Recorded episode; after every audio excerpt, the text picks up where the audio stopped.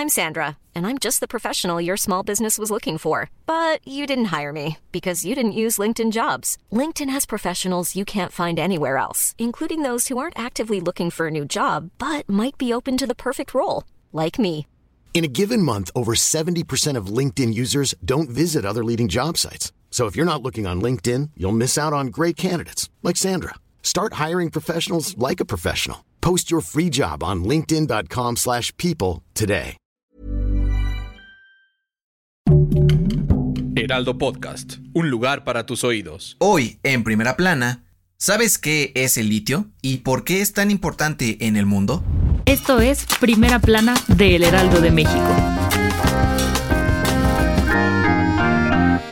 Según datos de la plataforma Trading Economics, la alta demanda de litio a nivel mundial ha provocado que alcance un valor promedio de 60.192 dólares por tonelada, el precio más alto en los últimos cinco años. En este sentido, las reservas de este mineral en México sumaron un precio aproximado de 102.300 millones de dólares, unos 2 billones de pesos, monto con el cual se podría construir hasta 11 refinerías como la de Dos Bocas en Tabasco. El litio es un metal usado para fabricar desde baterías que se utilizan en celulares y autos hasta armas nucleares y medicamentos. Expertos de la consultora Caraiba y Asociados aseguraron que el aumento del precio de este metal comenzó en diciembre del 2020 y desde entonces ha provocado que algunos productos también se encarezcan. En México, según la Comisión de Energía del Senado, el litio es utilizado principalmente para el desarrollo de baterías recargables para autos eléctricos, celulares y paneles solares, por lo que su producción se podría ver afectada si el mineral sigue aumentando de precio. Con información de Adrián Arias.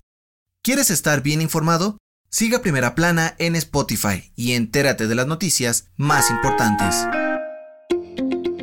De acuerdo con la Organización Mundial de la Salud, el 44% de los niños menores de 5 años en México no cuentan con el esquema básico de vacunación completo, lo cual representa un grave problema de salud nacional. Según las cifras presentadas por el organismo internacional, solo 7 millones de niños en el país fueron vacunados de manera correcta, mientras que otros 5 millones tienen su esquema incompleto o inconcluso sin sus dosis necesarias. La Secretaría de Salud contempla las vacunas contra hepatitis, rotavirus, neumococo, difteria y tétanos, entre otras, dentro del esquema básico de vacunación para menores de 5 años. Ante esto, expertos de la Red por los Derechos de la Infancia en México y el Tecnológico de Monterrey aseguraron que no contar con el esquema básico de vacunación completo no solo podría agravar la situación de los niños frente al COVID-19, sino que también podría provocar la reaparición de enfermedades como la poliomielitis y la difteria, que se consideran desaparecidas desde hace más de 20 años. Con información de Frida Valencia.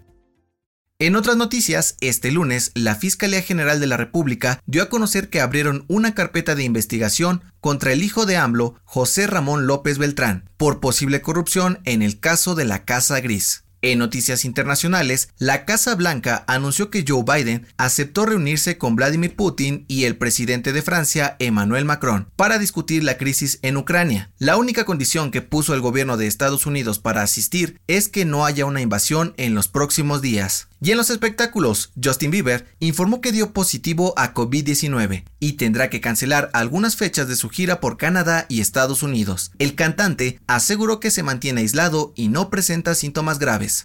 El dato que cambiará tu día.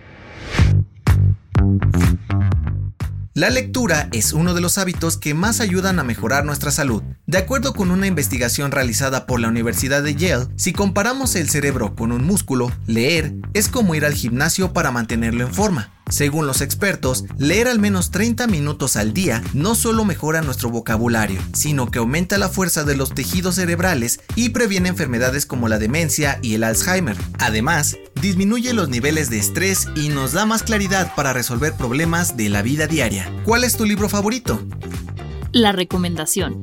¿Qué es más importante, ser famoso o ser tú mismo? Escucha el nuevo capítulo del podcast Guía para el Homo sapiens moderno. Paco Santamaría platica con Jimena Longoria e Isabel Burr para revelar todo lo que hay detrás de los influencers y su relación con la fama, uno de los fenómenos más fuertes del siglo XXI. Yo soy José Mata y te espero en la próxima.